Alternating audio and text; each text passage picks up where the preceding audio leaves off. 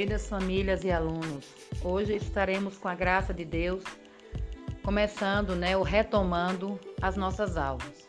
Será um novo tempo, um tempo onde vai requerer muito cuidado, muita atenção, muita colaboração das famílias, dos alunos, da escola como um todo.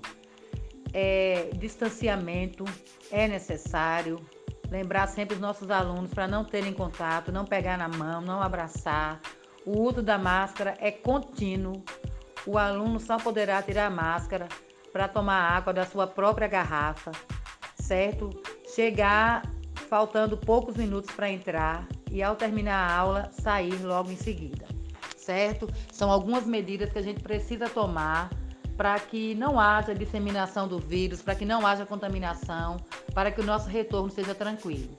Lembramos que hoje é prova de inglês, levar o livro de inglês caderno, lápis, caneta, apontador, borracha, certo? Seus lápis de cor, máscara, álcool e a garrafinha com água. Um ótimo dia e que Deus a todos abençoe.